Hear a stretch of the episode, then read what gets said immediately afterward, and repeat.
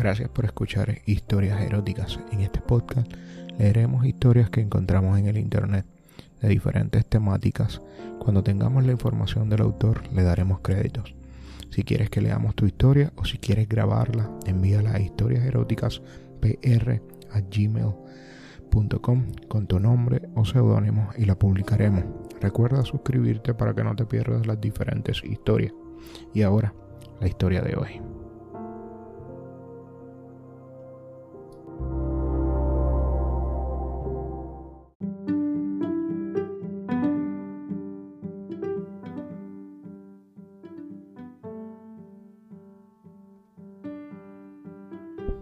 Llamo Carlos, tengo 33 años y escribo esta historia porque necesito que alguien más, aparte de los protagonistas de la misma, la conozcan y de paso probar si al escribirla puedo aclarar mis ideas y tomar una decisión que pueda ser acertada. Sé que esta página no es un consultorio sentimental, pero agradeceré que si alguien tiene la respuesta a la pregunta del encabezamiento, me la haga saber. Para aquellos que escuchan, la pregunta es, ¿qué hago?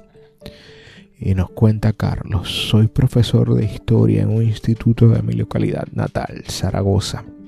Estoy casado desde hace 10 años con Marta, que actualmente tiene 32. También profesora en un instituto de Zaragoza, aunque ella imparte filosofía.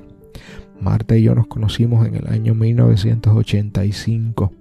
Yo estaba en segundo y ella en primero en la cafetería del campus de la universidad. No fue, no fue precisamente un flechazo, porque por aquel entonces yo andaba obsesionado con una pelirroja de medidas espectaculares que por supuesto no me hacía el más mínimo caso y no me lo hizo durante tres meses en lo que seguí allí por donde iba, haciendo el payaso y perdiendo la oportunidad a lo mejor de ligar con otras chicas que sin ser tan agraciadas, seguro que me hubieran dado la oportunidad de desahogarme y dejar así de hacer músculo con el brazo derecho. En la época a la que me refiero, tenía la mano y el brazo de ese lado bastante más desarrollados que el izquierdo. Como decía, Marta y yo nos conocimos en la cafetería del campus de la universidad. Ella estaba en un grupo con otras chicas de su misma facultad y yo, para variar, estaba solo, intentando entender algo sobre los apuntes que había tomado las consecuencias de la revolución industrial en el movimiento nacional socialista austriaco en el bienio 1931-1933. Los recuerdo perfectamente porque la asignatura de la que formaba parte este tema fue la última que aprobé de la carrera. Ella se acercó a pedirme fuego y yo sin apenas levantar la mirada de los apuntes le di el mechero. Ese fue pues nuestro primer encuentro. Digo que apenas levanté la mirada de los apuntes, aunque cuando se dio la vuelta para regresar junto a sus compañeras sí que lo hice, pudiendo oler su colonia, la misma que aún hoy utiliza, y ver cómo se movía su estupendo culo, también apretado por esos pantalones vaqueros que se pegan como una segunda piel. No era ciertamente espectacular, pero tenía buen tipo. En fin, no voy a contar toda la historia de mi vida ni nada por el estilo. Simplemente os diré que a los dos años y medio de aquel primer encuentro nos hicimos novios y una vez que ella acabó la carrera nos casamos. En aquel entonces yo había aprobado las oposiciones a profesor de instituto y teníamos pues la vida resuelta, sobre todo cuando al cabo de dos años más ella también las aprobó y afortunadamente consiguió plaza en la misma localidad donde ya trabajaba yo. Como en todos los matrimonios, al principio todo fue sobre ruedas, tanto en el aspecto emotivo como en el sexual. Nos conocimos en profundidad, pero por desgracia fuimos cayendo en una monotonía de la que no hubo manera de escapar. Yo no soy precisamente un gran amante, tengo unas medidas normales, unas apatencias normales y una resistencia también normal. Ella, sin embargo, es mucho más ardiente que yo. Y sé que muchísimas veces en estos años de matrimonio la he dejado con las ganas de un buen achuchón. También sé que muchas veces se ha levantado de la cama y se ha ido a la sala a masturbarse con la excusa de que no podía dormir. Sin embargo, sé también que nunca me ha engañado, como también tengo la certeza de que el amor que siempre me ha dicho que me tenía era sincero. Todas estas certezas empezaron a tambalear el día en que ocurrió lo que ahora paso a relataros. Habíamos salido a cenar con unos amigos a un restaurante a las afueras, a unos 20 kilómetros de Zaragoza, y tras una velada normal en la que comimos, bebimos y bailamos, llegó la hora de despedirse. Era la una y media. Mi mujer me pidió que dejara que ella condujera, ya que se me notaba que me había pasado con el ron, y dado que antes de meternos en la carretera general hay un camino rural bastante estrecho y sin apenas iluminación, y que la noche estaba oscura como boca de lobo, tenía algo de miedo. Yo acepté porque la verdad estaba más borracho de lo que hubiera sido aconsejable y me senté en el asiento del copiloto. Al cabo de no más de cinco minutos de viaje me quedé dormido como consecuencia de la mezcla del alcohol y de la calefacción del coche. No volví a despertar hasta que el cinturón de seguridad me paró a menos de medio metro del parabrisas como consecuencia de un frenazo que tuvo que dar mi mujer para intentar no arrollar a una moto sin luces en la que iban dos personas. Los de la moto, también para evitar chocar, dieron un giro brusco y perdieron el control, yendo a parar con sus huesos al suelo. Mi mujer paró un momento para mirar por el retrovisor si se levantaban los individuos, pero apenas se veía nada. Tras dudarlo unos instantes me preguntó qué hacía, que pensaba que era mejor seguir adelante y olvidarse de todo que no sabíamos quiénes eran, que no era normal que fueran sin luces, en fin, su cabeza empezó a dar vuelta pensando en lo peor y yo, como siempre, le dije que no fuera tan fantasiosa, que teníamos la obligación de bajar y comprobar si había heridos. Así que descendí del coche y me acerqué al lugar donde supuse que debía estar los accidentados. Cuando llegué a la moto me encontré con dos personas tiradas en el suelo, inmóviles. Al agacharme para intentar buscarles el pulso, escuché un grito de mi mujer y cuando me di la vuelta me encontré con un puño en el estómago que me dejó encogido en el suelo, sin apenas poder respirar y vomitando la cena, el ron y si me apuráis hasta la primera papilla. Seguía oyendo los gritos de mi mujer y cuando intenté levantarme sentí un fuerte golpe en la nuca que me hizo caer sin sentido en el suelo. Desperté pasado unos 20 minutos y me encontré atado al asiento del copiloto en un paraje que me era desconocido. Luego descubrí que era una desviación del camino por el que íbamos a casa y que era tan estrecho que nunca antes me había fijado en él. Delante del coche, gracias a la luz de la luna que por fin había salido, ya que el coche tenía las luces apagadas, pude ver una construcción medio, derruida. Se trataba de una antigua casa deshabitada donde ya hacía mucho tiempo y que posiblemente solo se utilizara por los junkies para colarse o por parejas muy muy desesperadas. De dentro de la casa salían las risas de algunos hombres, no sabría precisar cuánto, y las súplicas de mi mujer pidiéndoles que la dejaran en paz, que no diría nada, que se llevaran el coche, el dinero y todo lo que quisieran, pero que por favor no nos hicieran nada. Ellos cada vez se reían más y le contestaban que primero debía probar lo que iba a ofrecer y que después ya vería cómo se arrepentía de la oferta que les estaba haciendo. Yo al oír aquello me volví medio loco, pues imaginaba lo que aquellos cabrones le iban a ofrecer. Intenté soltarme de las ataduras, pero me fue completamente imposible, y solo pude quedarme impotente imaginando lo que estaba ocurriendo en la casa abandonada. Al principio mi mujer no dejaba de llorar y de pedirles por favor que la dejaran. Podía oír sus súplicas, se me revolvía el alma pensando en lo que aquellos bastardos le estaban haciendo. Sin embargo, al cabo de un rato, solo pude percibir la risa de los tíos, ya que mi mujer quedó completamente callada. Imaginé que se había desmayado de la tensión o algo por el estilo, pero de pronto oí desde dentro de la casa, mira, parece que ya le empieza a gustar, dijo uno de ellos. Si no creí que tardara tan poco, se nota que tiene falta de caña, así que hoy vamos a darle todo lo que podemos aguantar. Ya veréis cómo es insaciable, le oí decir a otro. En ese momento, uno de los individuos salió de la casa totalmente encapuchado y se acercó al coche, se me aproximó al oído y me dijo, bueno Carlos, ahora que la hemos calentado un poco, vamos a hacerte otra pequeña putada. Te voy a tapar los oídos, después sabrás por qué. Efectivamente, dicho y hecho, me colocó unos tapones en los oídos de tal manera que no podía oír absolutamente nada de lo que pasaba en la casa y me los sujeté a las orejas con cinta de embalar, de modo que no podía intentar quitármelos a base de rozarme contra el asiento del coche. Una vez hecho esto, se marchó y me dejó sumido en una situación de desesperación y de impotencia que no esperó tener que soportar nunca más. Pasadas cuatro horas, el que me había puesto los tapones se acercó al coche, me lo sacó y me dijo, le hemos dado a tu mujer lo que necesitaba y lo hemos hecho a cara descubierta. Puedes estar seguro de que si vais a la policía no nos delatará, aunque tú nos conoces a todos menos a uno. Suéltame, cabrón, que te voy a matar, le dije a gritos, presa de un histerismo que no pude controlar. Tranquilo, Carlos, tranquilo. Aquí tienes un regalo para que veas lo que de verdad necesitaba tu mujer. Me dijo dejándome dos cintas de video debajo del asiento del piloto.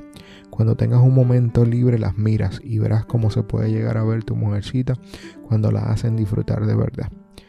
Dicho y hecho, dejó sus, las cintas bajo el asiento del piloto y se marchó, volviendo al rato junto con otro compinche también encapuchado y con Marta que estaba hecho unos zorros, con su vestido totalmente destrozado, el pelo todo revuelto, las piernas temblando, hasta el punto de que tenían que agarrarla entre los dos para que pudiera andar. Y cosa que me llamó mucho la atención, un brillo extraño en los ojos, con la mirada perdida como si estuviera drogada. La metieron en el coche en la parte de atrás y le dijeron, bueno, Marta, aquí te dejamos, danos 15 minutos y después puedes desatar a tu marido. Pero no lo hagas antes porque recuerda que somos tres y entonces Carlito puede pasarlo realmente mal. Y tú, Carlos, recuerda lo que hemos hablado antes. Se marcharon y pese a que le pedí inmediatamente a Marta que me soltara, me dijo que no, que tenía mucho miedo. Al cabo de 20 minutos me soltó. La abracé intentando consolarla, pues se había puesto a llorar. Cogí el coche, por supuesto, ya se me había pasado la borrachera, y emprendimos el regreso a casa.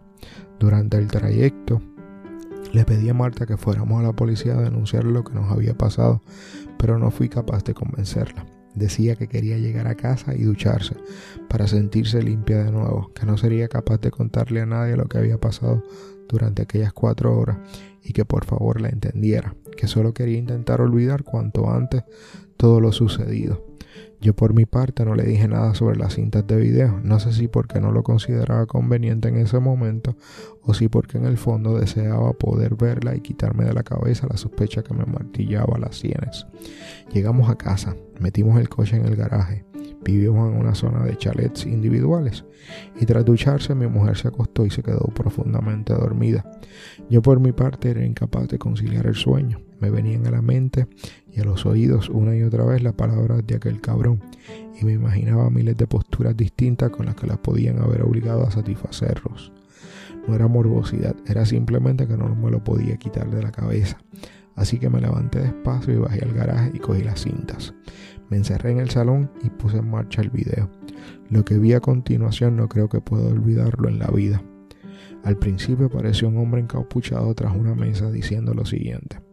Hola Carlos, ya veo que no has podido resistir la tentación de saber qué pasó realmente durante el tiempo que estuvimos con Marta.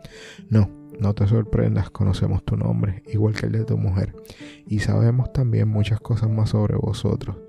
No en vano, a todos, excepto a mí, nos conoces. No te rompas la cabeza intentando averiguar quiénes somos y piensa únicamente en por qué Marta, que nos ha visto la cara, no nos denuncia antes de empezar en el, con el show.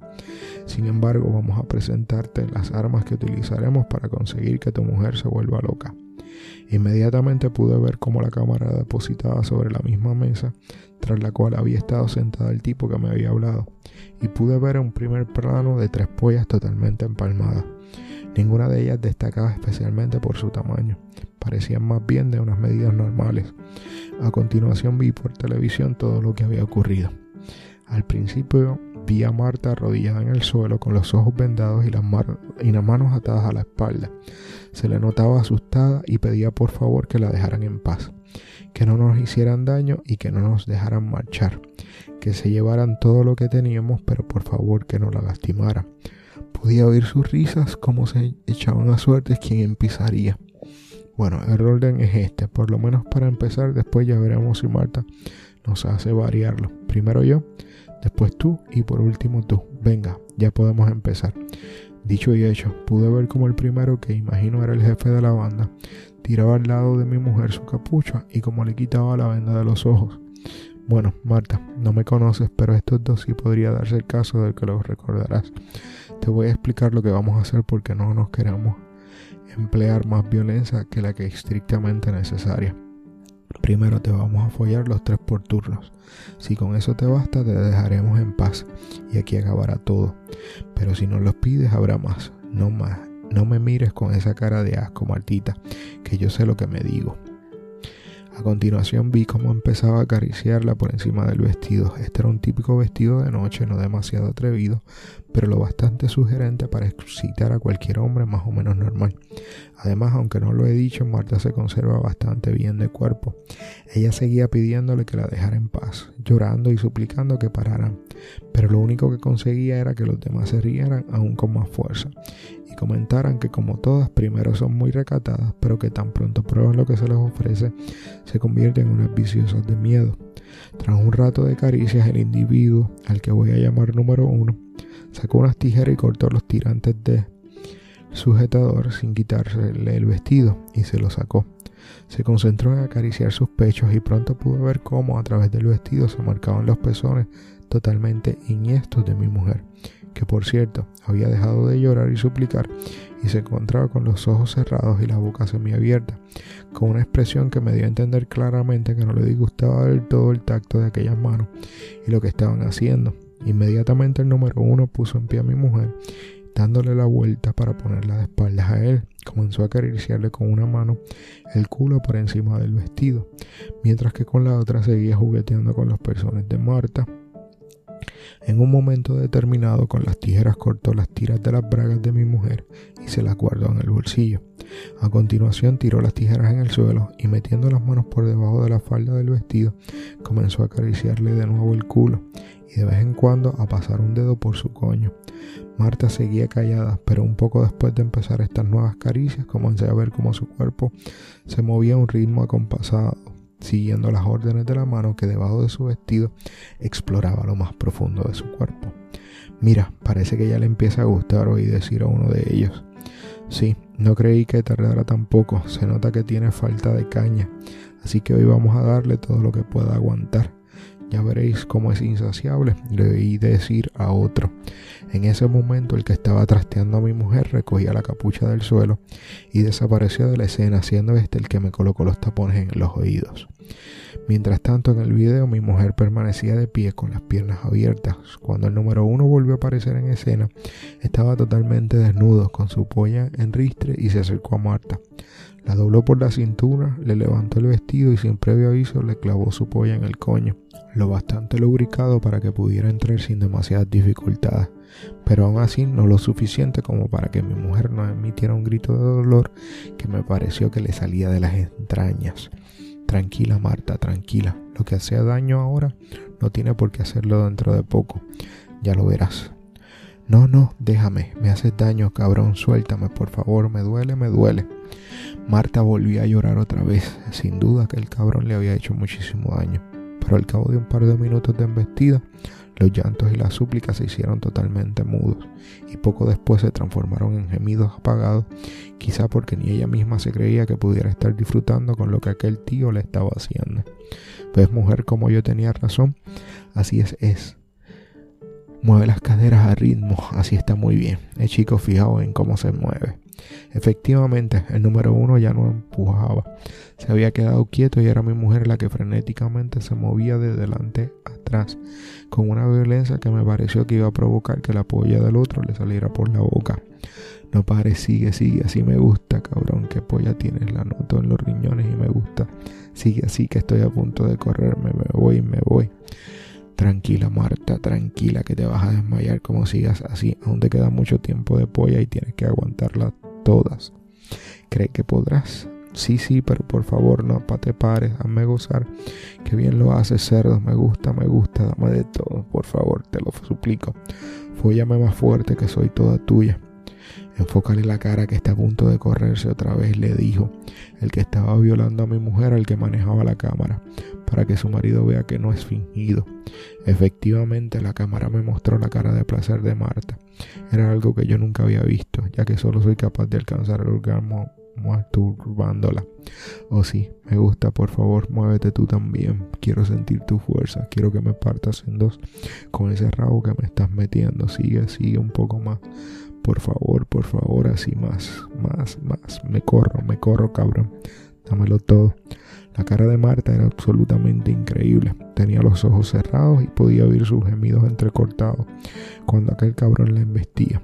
La saliva le corría por las comisuras de los labios, incapaz de controlarse, y con una de sus manos, la que no tenía apoyada en la pared, se pellizcaba los pezones con un frenesí salvaje. Así estuvieron durante, al menos 20 minutos hasta que el número uno se corrió dentro de ella, entre los espasmos del cuarto orgasmo que tenía mi mujer con aquel cabrón. Cuando le quitó la polla de adentro, Marta cayó de rodillas al suelo completamente exhausta y respirando entrecortadamente, temblando de frío, igual que lo había visto temblar alguna vez cuando acababa de tener un orgasmo conmigo. A continuación le tocó el número 2. Este tenía una polla algo más grande que la anterior cogió a mi mujer de los pelos y la obligó a levantarse. Era bastante más alto que ella, así que aunque la cámara enfocaba su cara, la de él no podía verla. En el momento en el que ella abría la boca para decir algo, aquel tío se agachó un poco para tener su polla a la altura del coño de mi mujer y sin mediar palabra se la clavó de un golpe, agarrándola por el culo y levantándola hasta ponerla a su altura. De nuevo mi mujer volvió a gritar, aunque esta vez no tan fuerte como antes, y pude anotar, no tanto por dolor como por placer. Ponla contra la pared, dijo el número uno, y ponte tú de espaldas a la cámara. Aquello fue lo que hizo, de tal manera que podía ver a mi mujer con las piernas enroscadas alrededor de la cintura del tío, que la estaba follando, con las uñas clavadas en su espalda y con la misma cara de placer que había estado viendo durante la follada anterior.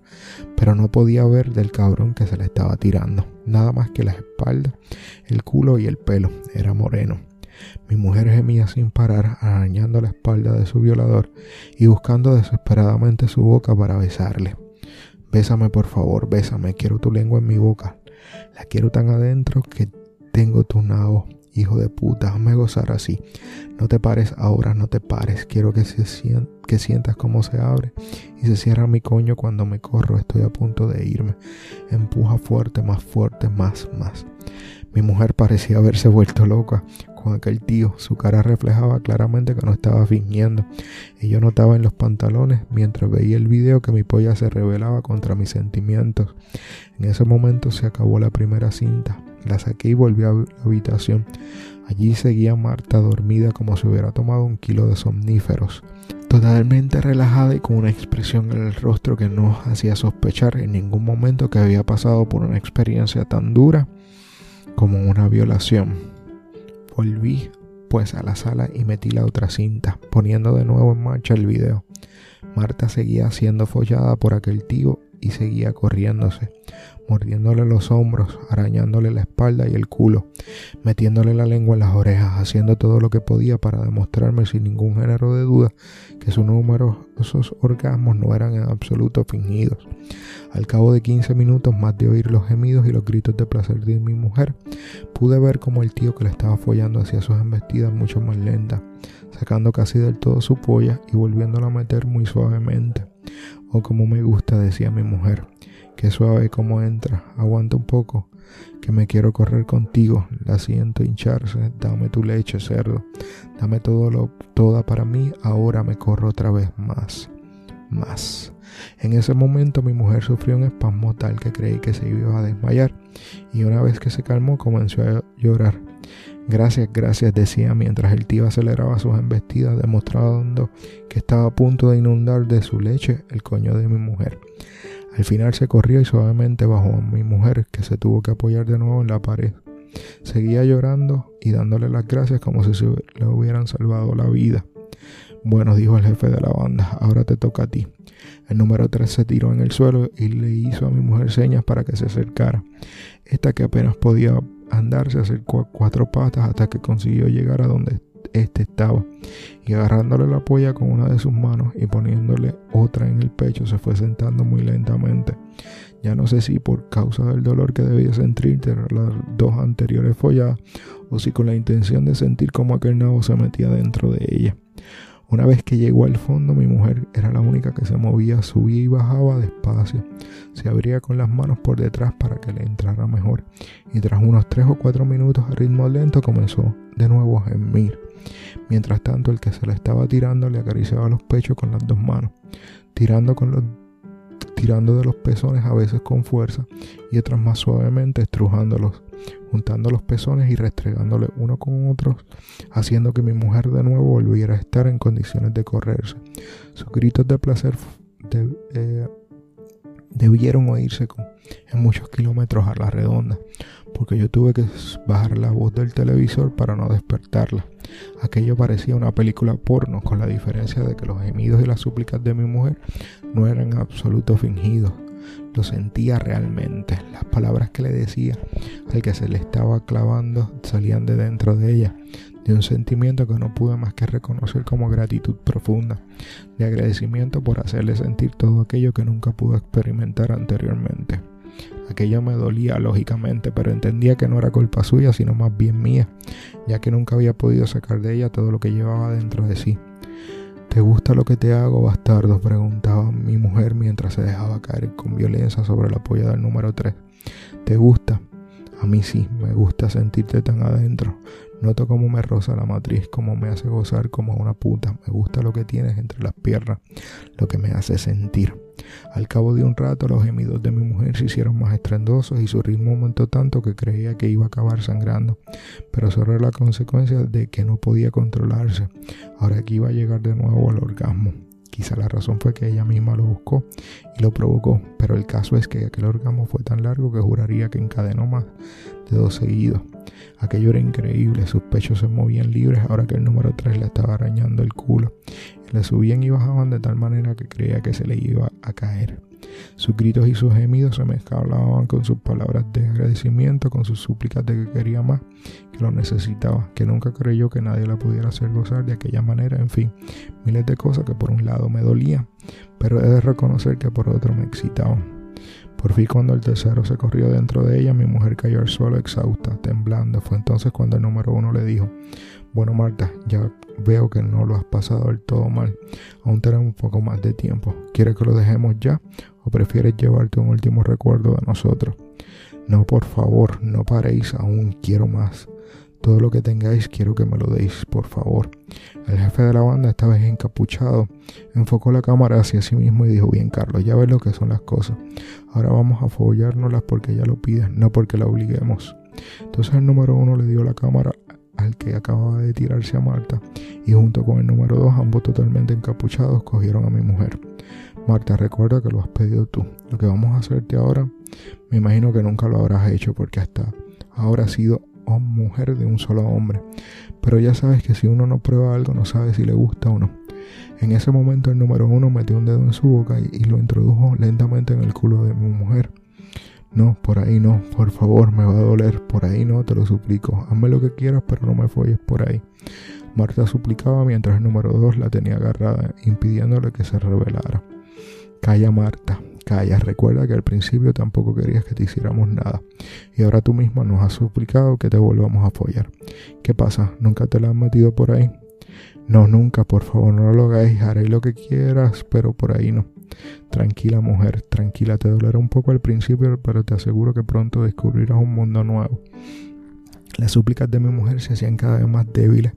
No sé si porque con la otra mano el número uno la masturbaba o porque realmente creía lo que estaba le estaba diciendo. En un momento dado, cuando consideró que ya estaba a punto, el jefe colocó su polla en la entrada del culo de Marta y muy despacio lo fue metiendo hasta que tocó con su huevo el coño de mi mujer. Me haces daño, me haces daño, para, sácala, por favor, me duele. No le hizo caso y poco a poco comenzó a aumentar el ritmo de sus embestidas, agarrándola con las dos manos por las caderas mientras el número dos la cogía del pelo y le metía la polla en la boca. Marta tuvo un par de arcadas, pero los empujones del número uno consiguieron que se repusiera y comenzara a chupar con frenesí la polla que se le ofrecía. ¿Ves, mujer? ¿Ves cómo el rato empieza a gustar? Sus ritmos eran cada vez mayores y los espasmos de mi mujer, así como la ansia con la que chupaba aquella polla, me mostraban que los orgasmos volvían otra vez con la misma fuerza que antes. Así estuvieron durante al menos 20 minutos, durante los cuales podía jurar que vio a mi mujer correrse al menos dos veces más. En un momento dado, el número uno dejó de bombear y sacó la polla. ¿Qué haces, cabrón? No me la quites, sigue dándome por el culo, me gusta tanto que me voy a mear. No me dejes así ahora, por favor. ¿Ves, Marta, como yo tenía razón? Sí, sí, es cierto, pero por favor vuelve a encularme. la necesito. El número uno volvió a clavársela esta vez con más violencia que la primera. Y Marta volvió otra vez a su mamada. Cuando el número dos se corrió, no dejó que se le escapara apenas nada de lo que ésta le ofrecía.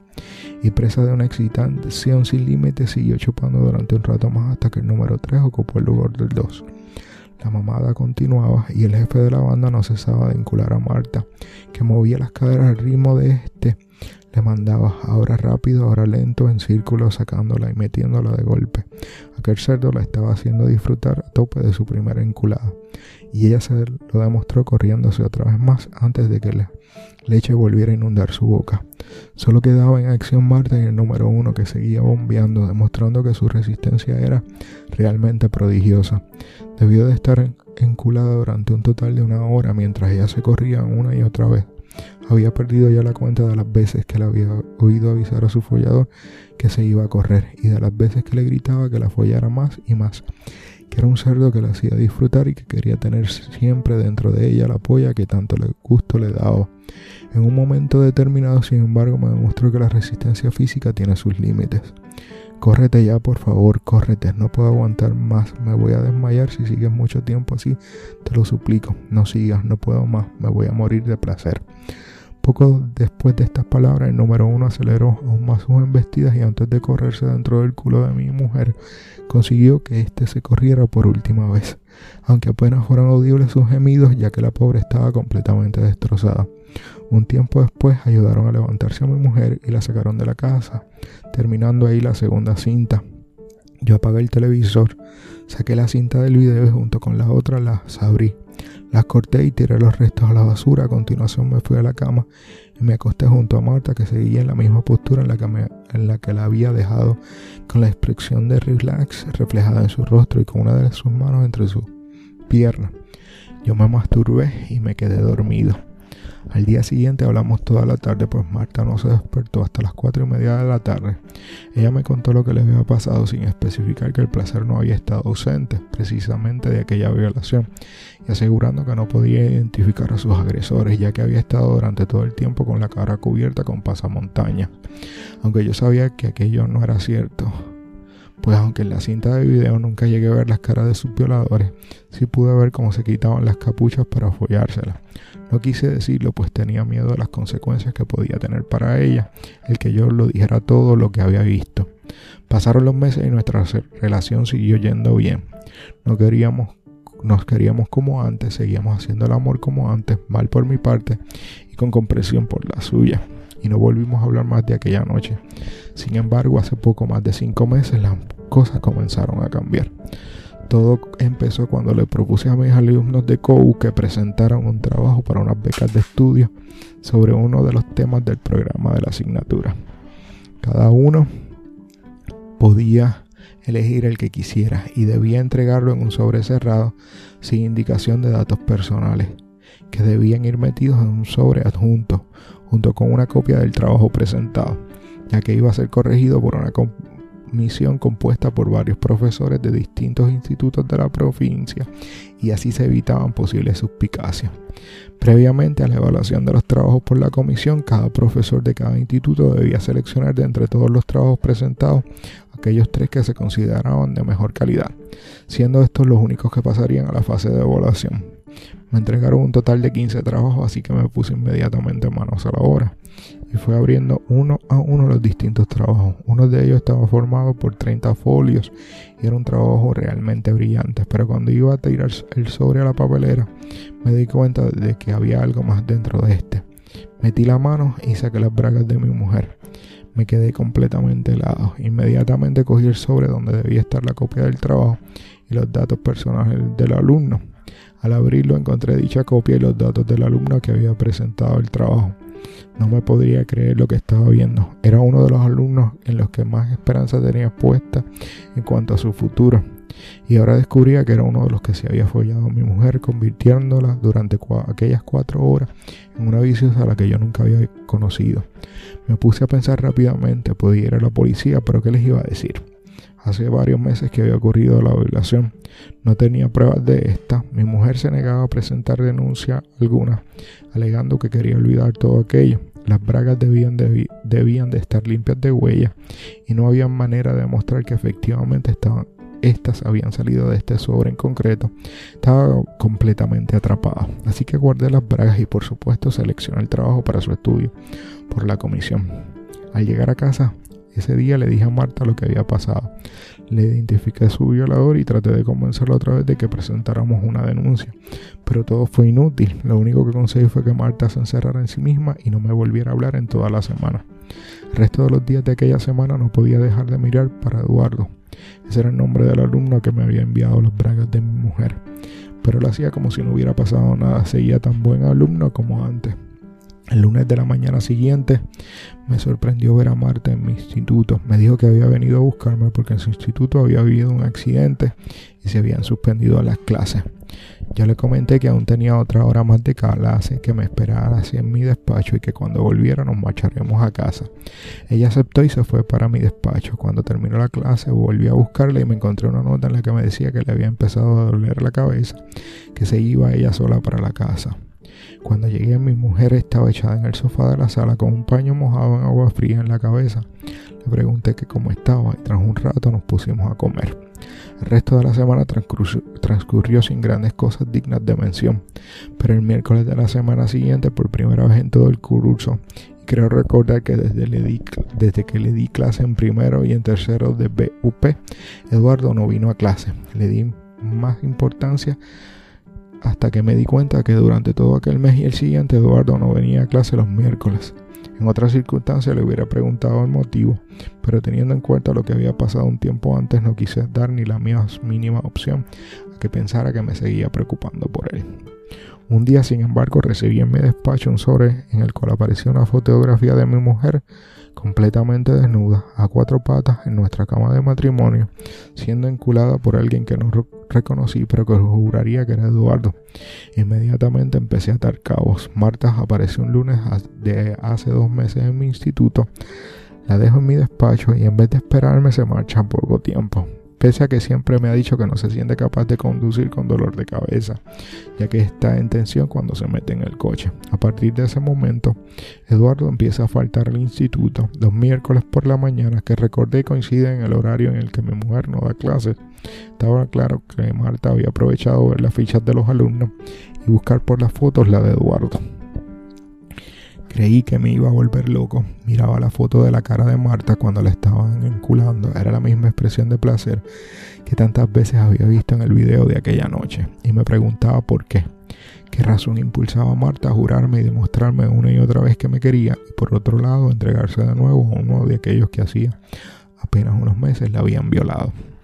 Decidí de camino a casa instalar cámaras para ver qué es lo que pasaba realmente los miércoles por la mañana. Para ello, primero fui a una tienda especializada y me informé sobre las distintas cámaras y sistemas de vigilancia que se podrían instalar. Unos días después, tras decidir qué colocaría y en dónde, efectué las compras. Llamé al trabajo diciendo que me encontraba mal y acompañé al técnico que mientras instalaba perfectamente ocultas las cámaras en la habitación, la sala, el salón, la entrada y la cocina. Durante ese tiempo, Marta me mostraba más y más que me quería, y yo no podía dejar de reconocer que sus palabras, sus caricias y sus besos, aunque me supieran a traición, no eran fingidas. El miércoles de la semana siguiente pasó muy lentamente, las clases se me hicieron larguísimas y para colmo de males, cuando entré en el aula del CUOU para dar la última clase de la mañana me encontré con Eduardo, que hoy no había ido a la que yo suponía era la cita con mi mujer. No sé si fue alivio o rabia la que sentí, y de regreso a casa tras comer y después de que Marta se hubiera marchado al instituto a sus clases de la tarde, puse la cinta de la entrada en el video, más que nada con la intención de ver si habían funcionado bien. Para mi sorpresa, al cabo de cinco minutos pude ver en la cinta como mi mujer, vestida con un salto de cama y un camisón corto, abría la puerta de la calle y entraba un sujeto que tras cerrar la puerta besaba a mi mujer en la boca y le acariciaba el culo. Ella le devolvió el beso con más pasión todavía e inmediatamente se arrodilló. Le bajó los pantalones y comenzó a devorarle la polla. No me lo podía creer. Le estaba haciendo una mamada a un desconocido. Hasta que me di cuenta cuando habló de que el desconocido en realidad era el jefe de la banda. Aquella mamada duró aproximadamente unos 15 minutos. Marta comía como si nunca hubiera tenido otra cosa en la boca que la polla de aquel tío. Le acariciaba el estómago, el pecho, el culo, se tocaba las tetas y de vez en cuando podía ver como una de sus manos desaparecía por debajo de su camisón y supongo se introducía en su húmedo coño.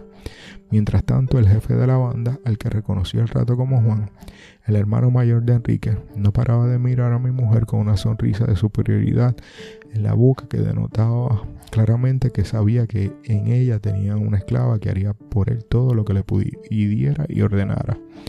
Te has convertido en toda una golosa Martita.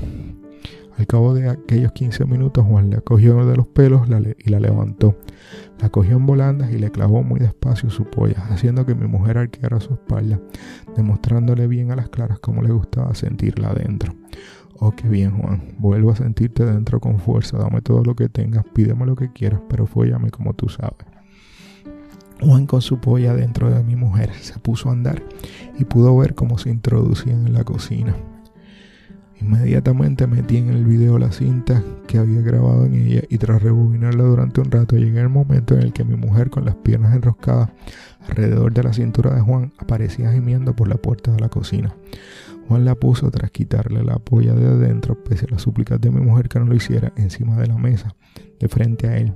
Cogió dos banquetas y le puso los pies sobre ella, separándolos un poco hasta conseguir que Marta se abriera totalmente. En ese momento Juan se arqueaba, le acariciaba la espalda, le arañaba el culo y le pedía continuamente que le dijera le diera más, que lo necesitaba, que quería sentir con toda su fuerza que el nabo que tanto la hacía disfrutar, que era toda suya, que era su esclava y haría todo lo que quisiera, que no parara de tirársela, que era un cabrón hijo de puta que la follaba de maravilla.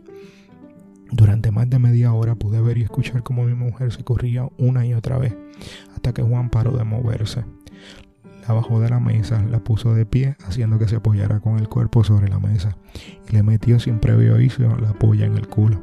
Mi, volvió, mi mujer volvió otra vez a mostrarme que aquello le gustaba realmente, tanto o más que cuando le daba por delante, y consiguió tener al menos dos orgasmos antes de que él se corriera dentro de ella. Al terminar, Juan aún estuvo un rato dentro del culo de mi mujer, mientras ésta temblaba de placer, de cansancio y de frío. Por fin la desenculó y vistiéndose volvió a la entrada. Cambié de cinta y pude ver cómo mi mujer lo acompañaba a la puerta. Abrió un cajón y le daba 15 mil pesetas. No me lo pude creer. Marta estaba pagando para que la follaran.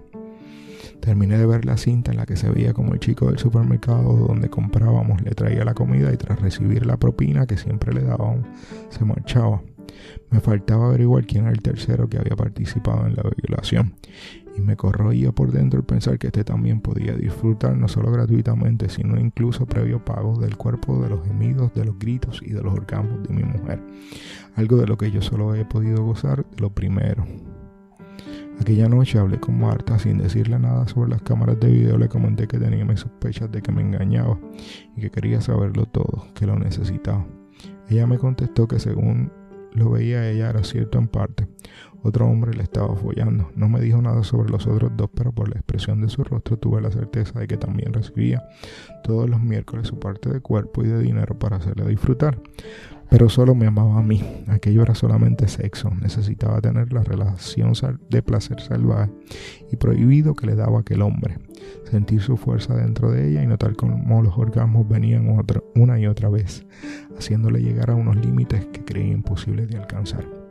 Ella entendería que yo la dejara, que me quisiera separar de ella, pero me aseguró una y otra vez entre llantos que a mí me amaba, que no había en su corazón espacio para nadie que no fuera yo, pero dándome a entender que entre sus piernas había algo más fuerte que sus sentimientos que la obligaban a mojarse las bragas cada vez que pensaba que el miércoles se acercaba.